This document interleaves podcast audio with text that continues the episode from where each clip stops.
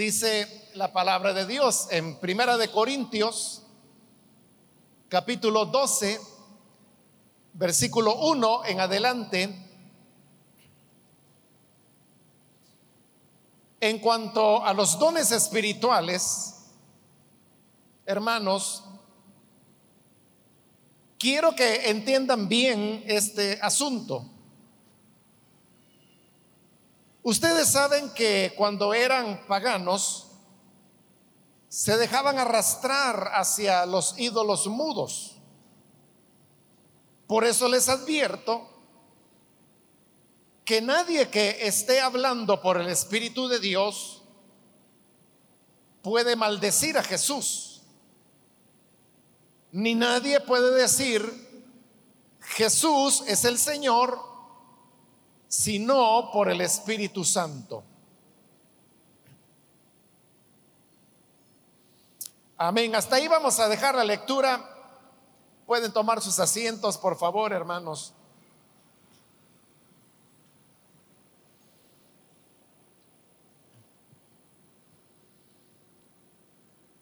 Ahora vamos a iniciar un nuevo capítulo que también va a iniciar un nuevo contenido dentro de esta carta y es el tema de los dones del Espíritu Santo. Esta es una sección bastante extensa, ya que incluye el capítulo 12, donde hemos iniciado ahora la lectura, el 13 y el 14. Los tres capítulos están hablando sobre el mismo tema de los dones del Espíritu Santo. Este tema, Pablo lo está desarrollando en respuesta aparte de las preguntas que los corintios le habían hecho en una carta que previamente le habían enviado a él. Consecuentemente, si Pablo está dando aquí respuesta a esas inquietudes, significa entonces que estamos en Corintios B. Porque como se lo he explicado en otras ocasiones, en lo que hoy nosotros conocemos como Primera de Corintios, realmente hay dos cartas. Está Corintios A, que se le llama así porque fue la primera carta que Pablo envió a los Corintios, de la cual hemos venido estudiando algunos extractos, como por ejemplo el que vimos anteriormente en el capítulo 11, que fue el que finalizamos en la última oportunidad. A esa primera carta, los corintios respondieron a Pablo con otra carta. Esta carta le presentaba a Pablo varias situaciones pero también le formulaba varias preguntas. Esas preguntas son las que Pablo responde en lo que sería Corintios B, que se le llama así porque sería la segunda carta que Pablo escribió a los Corintios en respuesta a la carta que los Corintios le habían enviado a él. Corintios B la tenemos completa. Es la base sobre la cual se ha formado lo que hoy nosotros conocemos como la primera carta a los Corintios. Entonces, ahí tenemos completa Corintios B. Y lo que se hizo fue que de Corintios A se tocaron o se tomaron algunos elementos, algunos extractos y se han ido insertando en Corintios B y de esa manera esa carta fue creciendo y eso es lo que hoy nosotros llamamos Primera de Corintios. Esa es la razón por la cual cuando hemos pasado de Corintios A a Corintios B o a la inversa, yo se lo he venido indicando para que usted pueda tener una conciencia de en cuál de esas dos cartas nos encontramos. lo que hoy nosotros conocemos como segunda de Corintios, ese es otro fenómeno, porque ahí hay cuatro cartas que Pablo envió a los Corintios.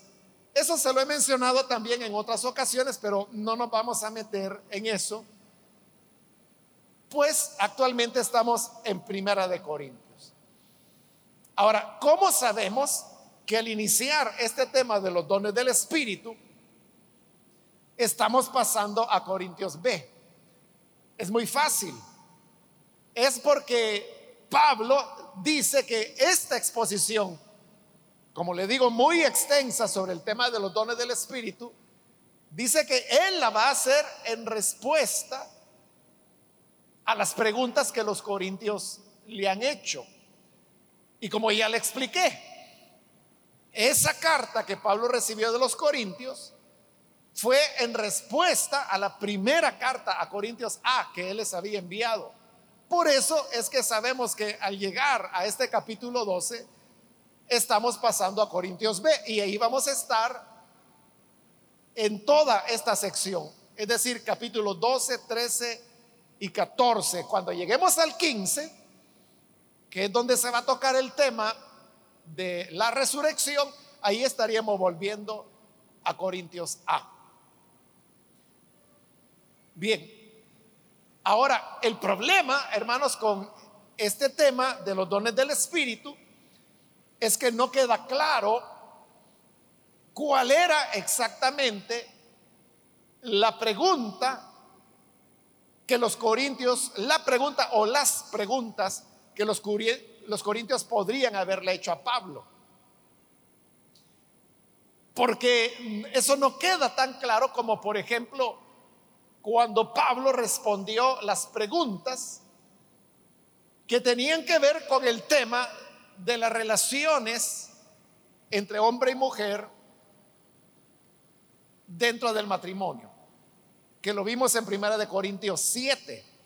En base a lo que Pablo va exponiendo, uno puede deducir cuáles eran las preguntas que los corintios le habían hecho. Y eso fue lo que hicimos cuando pasamos por Corintios 7.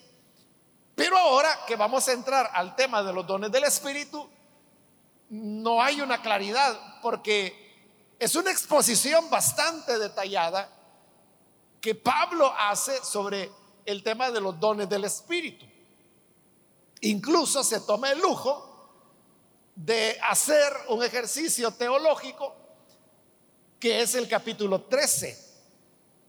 No es que Pablo en el 12 trata el tema de los dones, en el 13 habla del tema del amor, como muchos le llaman a ese capítulo, y que en el 14 vuelve a hablar del tema de los dones. No es así. Los tres capítulos son sobre el tema de los dones. Lo que ocurre es que en el 13 Pablo se pone más en su posición de teólogo que de pastor. Pero eso lo vamos a ver cuando lleguemos al capítulo 13. Pero ese es uno de los elementos que dificulta poder deducir las preguntas. Pero en general podríamos decir que lo que Pablo principalmente, no lo único, pero principalmente lo que él quiere enfocarse cuando toca el tema de los dones, es en la importancia de la edificación. Él va a ser muy repetitivo diciendo a cada paso que todo debe hacerse para edificación. Que el Señor ha dado múltiples dones para edificación. Que procuren profetizar más que hablar en lenguas. Porque el que habla en lenguas se edifica a sí mismo. Pero el que profetiza edifica a la congregación. Entonces vea como el criterio siempre es el tema de la edificación. Y también él, aparte de subrayar el tema de la edificación, también se extiende, sobre todo en el capítulo 14, en el tema del orden en el cual deben ser ejercitados los dones del Espíritu, porque El problema que se daba dentro de Corinto es que había un, un abuso en el ejercicio de los dones del Espíritu. Entonces Pablo quiere regularlo y ahí es donde están pues las grandes enseñanzas de Pablo, que él dice, por ejemplo, que no quiere que la gente del mundo piense que los creyentes están locos por estar viendo un abuso de los dones del Espíritu.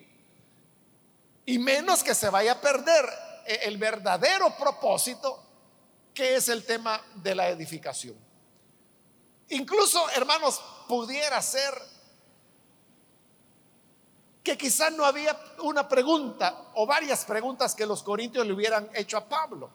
Pudiera ser también que en la carta simplemente o le manifestaban lo que estaba pasando en Corinto o trataban ellos de, de pedir una mayor información. ¿Por qué razón? Por la manera como comienza este versículo único del capítulo 12. Fíjese cómo comienza, dice, en cuanto a los dones espirituales. Esas dos primeras palabras, en cuanto, son clave porque es la misma expresión en griego que Pablo ha venido utilizando anteriormente para referirse a la carta que los corintios le habían enviado. En el griego, igual, ¿verdad? Son dos palabras, peri de. Peri de es en el griego. Y esa misma expresión, bueno, esta es ya la cuarta vez que aparece en Corintios B y todavía va a aparecer por lo menos tres veces más, si mal no recuerdo, en lo que queda todavía de Corintios B. Por lo tanto, esas dos palabras son clave. Lastimosamente, hermanos, en la Reina Valera, por alguna razón que yo, no sé cuál, cuál sería ahí el criterio de Casiodoro de Reina, él eliminó esas primeras dos palabras con las cuales comienza el versículo 1, porque en el griego así comienza el versículo, como ha traducido la, nueva versión internacional. En cuanto a los dones, la Reina Valera, que es la que probablemente la mayor parte de ustedes tiene, ahí dice, no quiero hermanos que ignoréis acerca de los dones espirituales, pero le quita la expresión en cuanto. ¿Y por qué es importante esa expresión? Porque eso nos está haciendo ver que Pablo lo que va a decir lo va a decir como respuesta. Y si no respuesta, por lo menos reacción a lo que los corintios le habían expresado en esa carta que le enviaban. Porque es ese peri de en el griego o en cuanto en español, la expresión que él usa cada vez que está haciendo referencia a lo que ellos le escribieron. Entonces dice, en cuanto a los dones espirituales, que le habían hablado de eso o le habían preguntado. Hermanos, quiero que entiendan bien este asunto. Es decir, no es primera vez que Pablo les hablará acerca de este tema, porque él no está diciendo, hermano, quiero que sepan esto que no sabían, como lo va a hacer, por ejemplo, en el capítulo 15, cuando les habla de la resurrección de los muertos en Cristo, cuando les dice, he aquí les digo un misterio, es decir, que no lo había dicho antes. Pero aquí lo que les está diciendo es que lo que Él quiere es que sepan bien. Ya lo sabían, pero lo que necesitaban era afinar lo que ellos conocían sobre los dones del Espíritu Santo. Dice el versículo 2, Ustedes saben que cuando eran paganos se dejaban arrastrar hacia los ídolos mudos. Aquí Pablo está poniendo las bases de lo que van a ser sus argumentaciones más adelante en estos tres capítulos. Y él comienza diciendo, cuando ustedes eran paganos, Porque recuerde que los corintios eran griegos, eran gentiles. Consecuentemente, ellos no tenían ningún conocimiento de la ley de Moisés, no sabían nada acerca del Espíritu Santo, menos de los dones, porque ellos provenían del paganismo. En el paganismo usted sabe que el culto está dirigido a, ídolos, a imágenes. Y por eso es que Pablo les dice que cuando ellos estaban en el paganismo, cuando eran paganos, los arrastraban a los ídolos mudos, porque así era. Este es un tema que el Antiguo Testamento, sobre todo los salmos y algunos profetas también, lo repiten a cada momento. Como por ejemplo que los ídolos tienen oídos pero no oyen, tienen boca pero no hablan, tienen ojos pero no ven. No hablarán con sus gargantas, dice el Salmo. Tienen manos pero no pueden obrar, pies y no caminan. Como no caminan, los tienen que cargar. Esos son los ídolos. No pueden hablar. Y por eso es que Pablo los está llamando acá ídolos mudos. Es decir, que en el paganismo ellos no tenían una relación, hermanos, directa con Dios, ni con sus ídolos, ni con sus dioses, sus dioses paganos, porque esos dioses no existen. Recuerde el tema que se desarrolló en el capítulo 10, cuando el mismo Pablo aceptaba la afirmación que los corintios hacían en el sentido de que los ídolos nada son. Eso es cierto. El problema es que no todos conocen esa verdad, pero eso es cierto. Los ídolos nada son. Es decir, los ídolos no están representando dioses o diosas, porque todos ellos son invención humana. Consecuentemente, las imágenes que se hacen de esos dioses no pueden hablar, no pueden oír, porque son objetos inanimados. Por eso es que Pablo los está llamando ídolos mudos.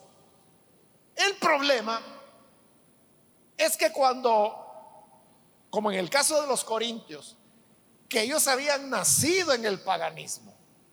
Sus padres habían sido paganos, sus abuelos habían sido paganos, todos sus ancestros habían sido paganos.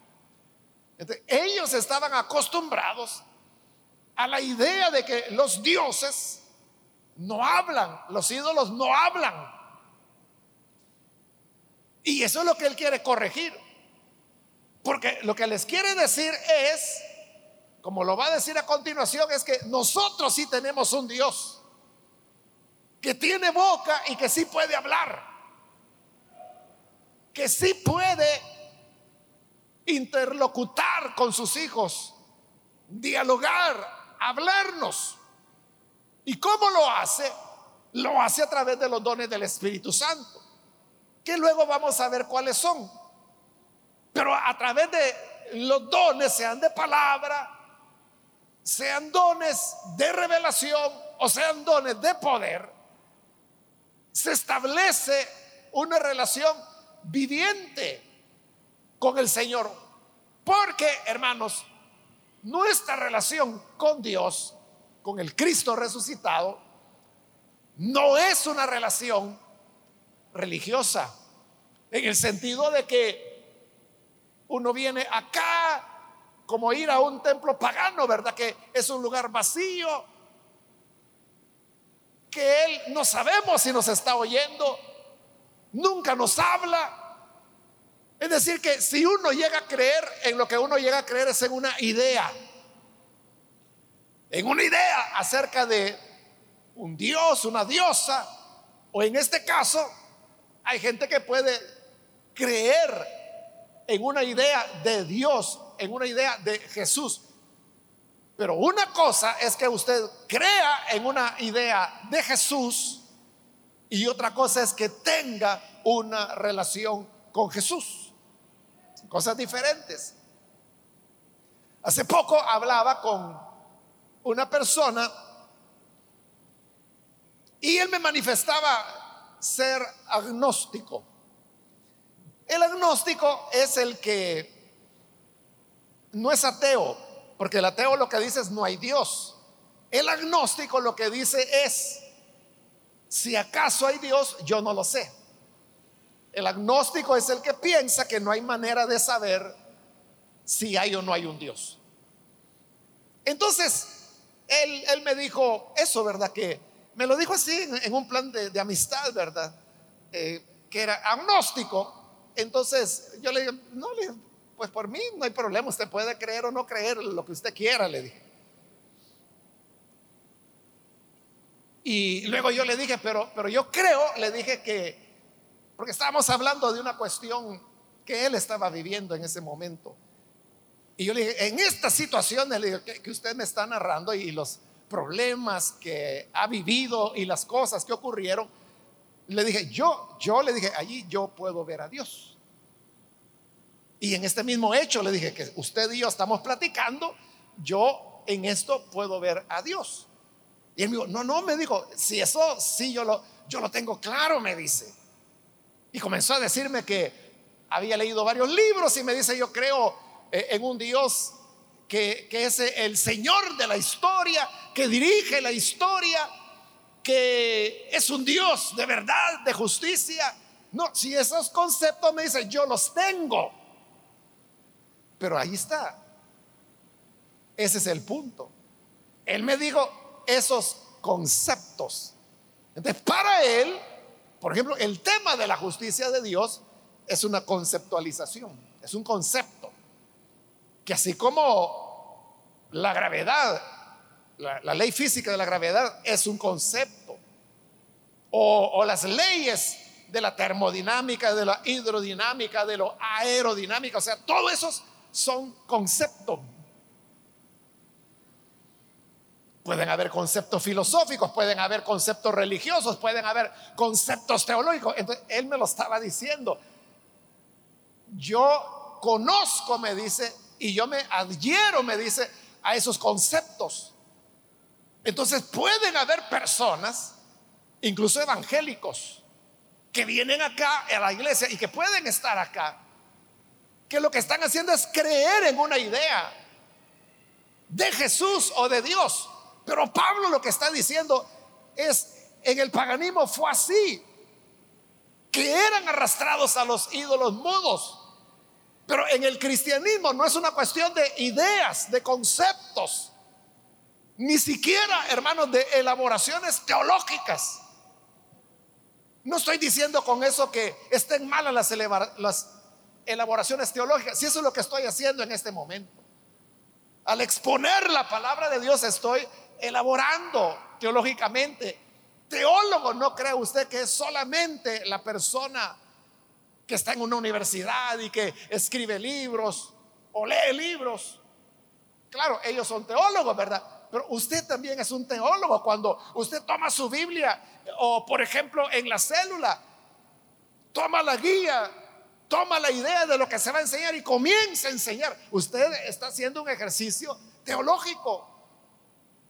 Está interpretando la realidad de las personas que están ahí escuchándole con la verdad que la escritura dice en determinado pasaje. Eso es hacer teología.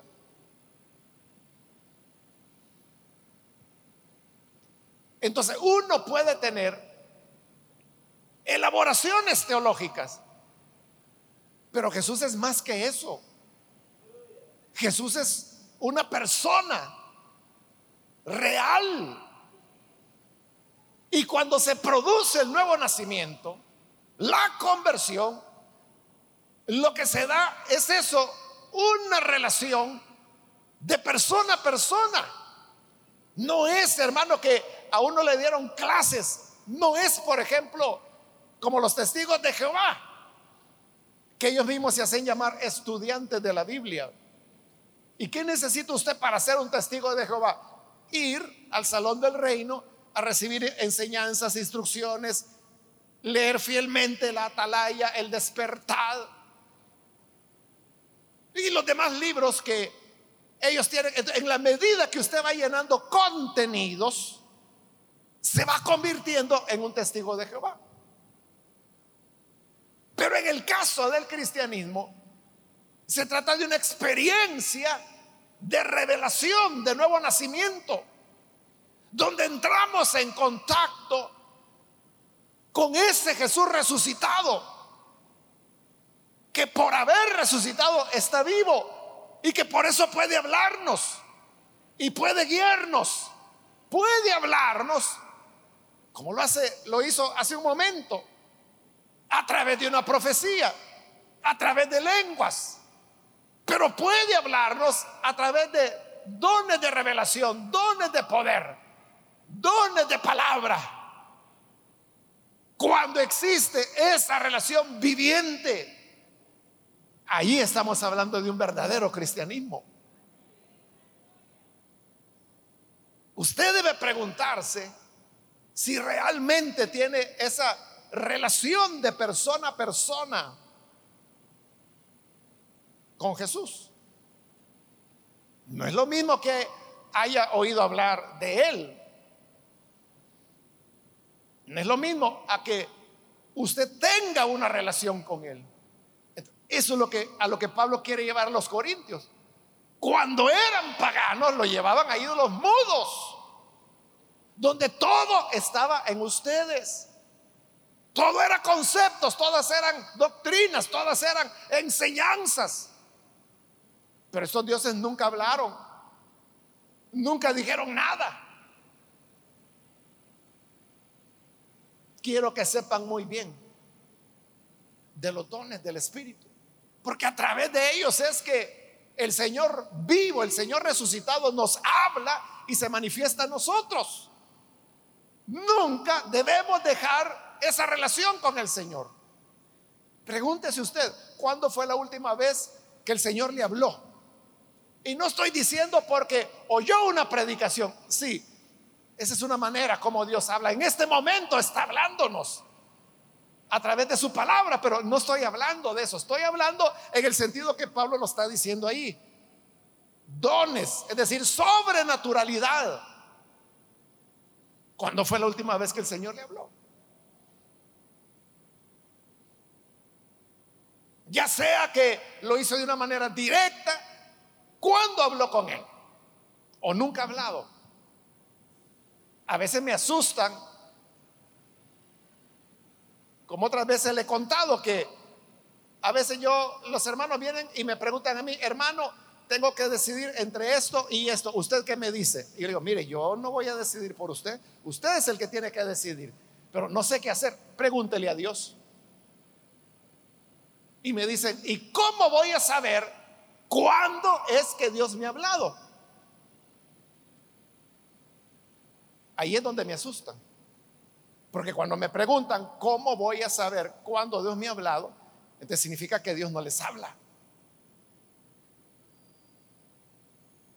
Si a mí una señora un día me hablara por teléfono, por ejemplo, y yo no le conozco la voz, o sea, no sé quién es, no sé con quién estoy hablando. Pero si esa señora fuera mi mamá, ¿cómo no la voy a conocer? ¿Por qué? Porque desde que nací la conozco, sé cómo es su voz, sé cómo habla, sé cuáles son las expresiones que usa, etcétera. Igual el que tiene una relación con Dios, ¿cómo va a andar preguntando cómo Dios habla? Si ya lo conoce, si ya, Ahora, claro, y ahí es donde viene mi aflicción y mi preocupación, ¿verdad? Si están preguntando cómo voy a saber cómo Dios habla, lo más probable es que nunca han oído hablar al Señor. Por eso están preguntando. ¿Cómo habla Él? Porque no saben cómo habla. Pero de lo que se trata es de tener una relación continua. Por eso, dice Pablo, quiero que sepan bien acerca de los dones. Ahora va a poner otra base, que es el versículo 3. Por eso les advierto que nadie que esté hablando por el Espíritu de Dios puede maldecir a Jesús. Ese es sorprendente, ¿verdad? O sea, ¿cómo es que Pablo puede decir nadie que hable por el Espíritu Santo va a maldecir a Jesús. Entonces uno se pregunta, pudiera darse dentro de una iglesia, imagínense, en una iglesia, que de repente alguien comience a hablar supuestamente a nombre del Espíritu y lo que está haciendo es maldecir a Jesús. No puede ser, ¿verdad? Pero note cómo Pablo eso lo está diciendo sin alarmarse. Simplemente nadie que hable por el Espíritu llama o maldice a Jesús. Entonces quiere decir que si lo maldecían. ¿Pero quién? De seguro no en la iglesia, porque si fuera en la iglesia, solo de eso Pablo hubiera hecho una disertación. Como la va a hacer con aquellos que decían que en la resurrección ya había pasado. Como Pablo lo toma así con toda calma? Y está diciéndolo como continuación de los ídolos mudos que dijo en el versículo anterior Parece ser que Pablo a lo que se estaba refiriendo era a esas prácticas que se daban dentro del paganismo. Que es verdad, los ídolos eran mudos, los ídolos no hablan. Pero dentro del paganismo habían sacerdotes, habían el equivalente a profetas, se le llamaban agoreros habían chamanes. Y usted sabe que toda esta gente tiene manifestaciones de carácter sobrenatural. Es verdad, los ídolos eran mudos, no hablaban. Pero en los ritos paganos podían haber ciertas expresiones sobrenaturales. Como por ejemplo, están los centros espiritistas, que son lugares que se llenan, mucha gente va allí. ¿Por qué cree usted que va tanta gente? ¿Por qué? Sanan enfermos, levantan paralíticos, hablan en lenguas. O sea, eso no nos tiene que extrañar. Pero ¿qué es todo eso? Bueno, en el capítulo 10 ya Pablo lo dijo, que lo que se ofrece a los ídolos, a los demonios se les está ofreciendo. Es decir, detrás de los cultos paganos a esos ídolos mudos hay un culto a demonios, aunque la gente cree que son dioses. Por eso es que la gente habla de, de centros blancos hablando de centros espiritistas, ¿verdad? Les dice centros blancos, solo porque tienen una Biblia abierta en el Padre Nuestro o en el Salmo 91, en esos centros. Pero hermano, y no el diablo de memoria le dijo la Biblia a Jesús, pues. O sea, que hay una Biblia, eso no significa que sea de Dios. Entonces, los espíritus engañosos, porque Jesús dijo que Satanás es el padre de toda mentira, puede darle experiencias sobrenaturales a practicantes de cultos paganos. Ellos hablaban en una situación extática, tomados. Los espíritus pueden decir ellos, pero realmente serían demonios. Entonces, cuando estaban en ese estado, dentro de los cultos paganos habían palabras de maldición para Jesús. Por eso, fíjese la lógica de Pablo. Leamos de nuevo desde el 2. Ustedes saben que cuando eran paganos se, se dejaban arrastrar hacia los ídolos mudos.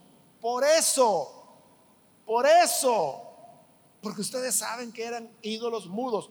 Por eso les advierto, que nadie que esté hablando por el Espíritu de Dios puede maldecir a Jesús. Es decir, esas experiencias de sobrenaturalidad que se daban dentro del paganismo, Él les está diciendo, eso no era el Espíritu de Dios. Ese no es el Espíritu de Dios. Porque, y ahí está poniendo la norma, nadie que hable por el Espíritu maldice a Jesús. Todo aquel que hable en contra de Jesús no es el Espíritu de Dios. Que algo sobrenatural hay allí, de acuerdo. Hay algo sobrenatural, pero no de Dios. Sobrenaturalidad no solo hay de Dios, hay de Satanás también.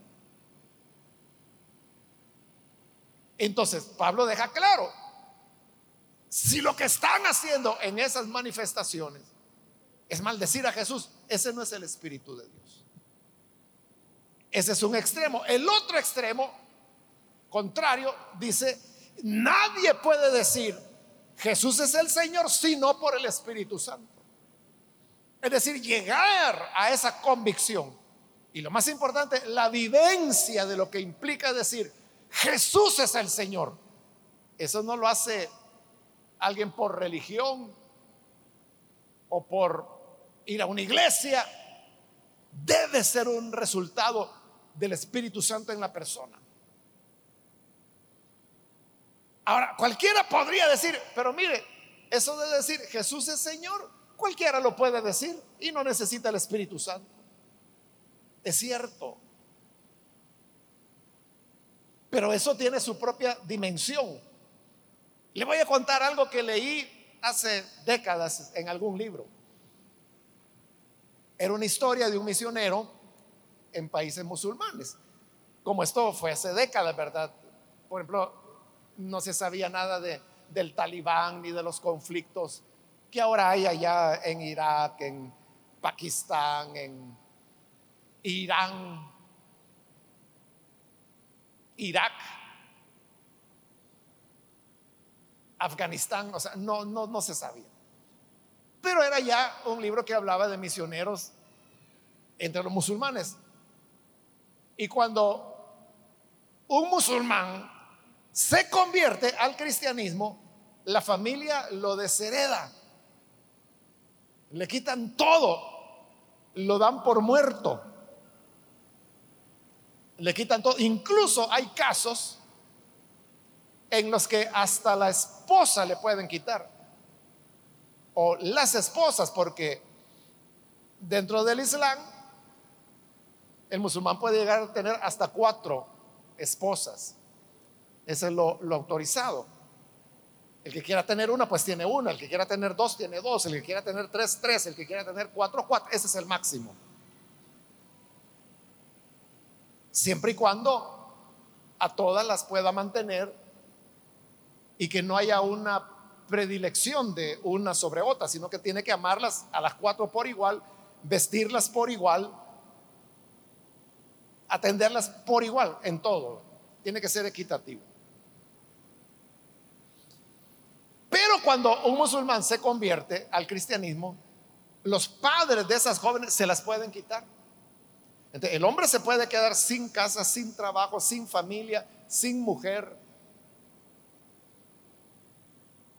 Son unos parias, los desechan por completo. Entonces, este misionero andaba en, este lugar, no recuerdo cómo libro, eso fue de, hace décadas que leí ese libro, pero la cosa es que llega un musulmán y lo reta y le pregunta, oiga, ¿usted es cristiano? Y él me dice, sí, le dijo el misionero. Es cierto, le dijo que en su Biblia hay un pasaje donde dice que nadie puede llamar a Jesús Señor, sino solo por el Espíritu Santo. Sí, le dijo, es cierto. Aquí lo estamos viendo, es Primera de Corintios 12, versículo 3. Es cierto, le dijo. Ah, vaya. Entonces, oiga, le dijo, Jesús es Señor. El musulmán se lo estaba diciendo como burlándose de él, ¿verdad? Porque es lo que Pablo está diciendo aquí. Fíjese. Nadie puede decir Jesús es el Señor sino por el Espíritu Santo. Este musulmán le dice al misionero, Jesús es el Señor. Pero lo que estaba haciendo era, burlarse, ¿verdad? Porque la Biblia, se la acabo de leer, dice que eso nadie lo puede decir sino que por el Espíritu Santo. la burla era en el sentido, mire, yo no tengo el Espíritu Santo, pero lo estoy diciendo, Jesús es el Señor. Así le dijo el misionero. Entonces, espéreme un ratito, le dijo. Y empezó a llamar a los demás musulmanes que andaban. ¡Ey, ey, vengan, vengan! Este acaba de confesar que Jesús es el Señor. Y entonces gritó, no, no, no, no, yo no lo he dicho. Y salió corriendo porque empezaron a seguirlo. Esa es una ilustración, hermano, que le deja ver lo que yo estaba tratando de decirle, que eso de decir Jesús es el Señor no es solamente decirlo por decirlo, sino que Pablo se está refiriendo a decir Jesús es, el, es el Señor con todo lo que eso implica. Que en el caso del mundo, de los países islámicos, bueno, hoy la muerte puede representar. En el mejor de los casos, ser desheredado, como, como le he dicho, ¿no? En nuestro caso, que aquí pues a nadie le van a quitar la esposa, ni lo van a, quitar herencias, ni propiedades, ni, ni, lo van a dar por muerto porque se convierta a Cristo, ¿verdad? Pero en nuestro caso, ¿qué significa decir Jesús es el Señor? Significa no reconocer a nadie por arriba de Jesús. Nuestra lealtad es para Jesús. Para nosotros solo hay un Salvador, que es Cristo. No tenemos nuestra confianza puesta en ningún hombre. No creemos en ningún hombre, solo creemos en el que se levantó de la tumba. Así es. Nadie nos va a salvar. Nadie va a cuidarnos. Nadie velará por nosotros, sino solamente Jesús. Eso implica en nuestro medio decir Jesús es el Señor. No solo es decirlo, sino que vivirlo, es mostrarlo en la vida diaria una fidelidad a Jesús que nadie le hace competencia, sino que para nosotros es el camino, la verdad y la vida, y no tenemos confianza puesta en nadie, solo en Jesús. Eso significa decir Jesús es el Señor. Vivir en consecuencia con eso. Por lo tanto, simplemente decirlo es nada. Allá, hermanos, en Guatemala, aquí nomás al lado, ¿verdad? Eh, ya hace varias décadas, creo que fue para el centenario de la iglesia evangélica en Guatemala, que fue en la década de los 80. Eh, las iglesias evangélicas allá comenzaron una campaña que no ha terminado hasta el día de hoy, es que en cualquier pared, espacio donde se pueda poner un rótulo, llegan las iglesias y ponen Jesús es el Señor de Guatemala. Pero la cuestión es, ¿de verdad Jesús es el Señor de Guatemala? Es que pintarlo en una pared, eso es fácil, ¿verdad? Pero todos sabemos la, realidad de Guatemala, ¿verdad? Donde hay criminalidad, donde hay corrupción, donde hay eh, narcotráfico, todo tipo de violencia, hay discriminación racial, han habido matanzas, han habido guerras, etc. Entonces Jesús es en realidad el Señor de Guatemala. Ahí está, ¿verdad? Que no solo es decirlo, sino lo que eso implica. Esto, como le dije, es una base que Pablo está colocando, porque más adelante él va a mostrar que de manera general el propósito de los dones del Espíritu es la exaltación de Jesús. Ni siquiera la exaltación del Espíritu, ni siquiera eso. Es el Espíritu exaltando al Hijo como Señor. Entonces, los dones serán verdaderos dones y los, el ejercicio de los dones será verdadero ejercicio de los dones cuando eso contribuya y alimente el señorío de Jesús. Porque nadie puede decir Jesús es el Señor sino por el Espíritu Santo. Amén, hermanos. Bien, nos vamos a detener ahí, vamos a cerrar nuestros ojos. Antes de hacer la oración, yo quiero invitar a las personas que todavía no han recibido al Señor Jesús como Salvador. Hoy hemos aprendido de la Biblia que somos llamados a encontrarnos con un Dios que, vive, que es real, que habla y que quiere tener una relación de persona a persona con nosotros. Hay alguien que es primera vez que necesita conocer a este Jesús viviente. Si usted quiere conocerlo, le invito para que ahí en el lugar donde está se ponga en pie en señal que usted desea recibir al Hijo de Dios y nosotros vamos a orar por usted. Recuerde, no es cambiarse de religión, no es que voy a ir a otra iglesia, eso nada tiene que ver. Aquí estamos hablando de un encuentro con Jesús, no estamos hablando de cambio de conceptos, de ideas acerca de Dios. Una cosa es una idea de Dios o de Jesús. Otra cosa es conocer a Jesús. ¿Quiere conocerlo? Póngase en pie. Solo le voy a pedir que lo haga rápidamente porque solo tengo un minuto. Si usted desea aprovecharlo, póngase en pie. También invito si hay alguna persona que se ha alejado del Señor, hoy necesita reconciliarse Póngase en pie también. Y vamos a orar por usted. ¿Hay alguna persona que lo hace? ¿Se reconcilia con el Señor? Puede ponerse en pie y vamos a orar por usted. Hago la última invitación. Si hay alguien que es primera vez que viene el Señor o que se reconcilia, póngase en pie en este momento para que podamos orar por usted.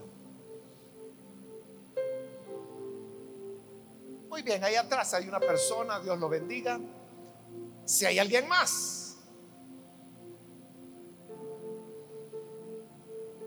A usted que nos ve por televisión, le invito para que se una con esta persona, ore con nosotros y reciba a Jesús como su Salvador. Señor, te damos las gracias porque tu palabra nunca vuelve vacía. Gracias por esta persona que en este lugar se entrega a ti y también aquellos, Señor, que lo hacen a través de los medios de comunicación. Llega a cada uno de ellos para transformarles, cambiarles y que puedan tener esa sacudida del Espíritu al encontrarse contigo, al conocerte pues en ti, Señor, tenemos la vida, tenemos el perdón, tenemos la salvación.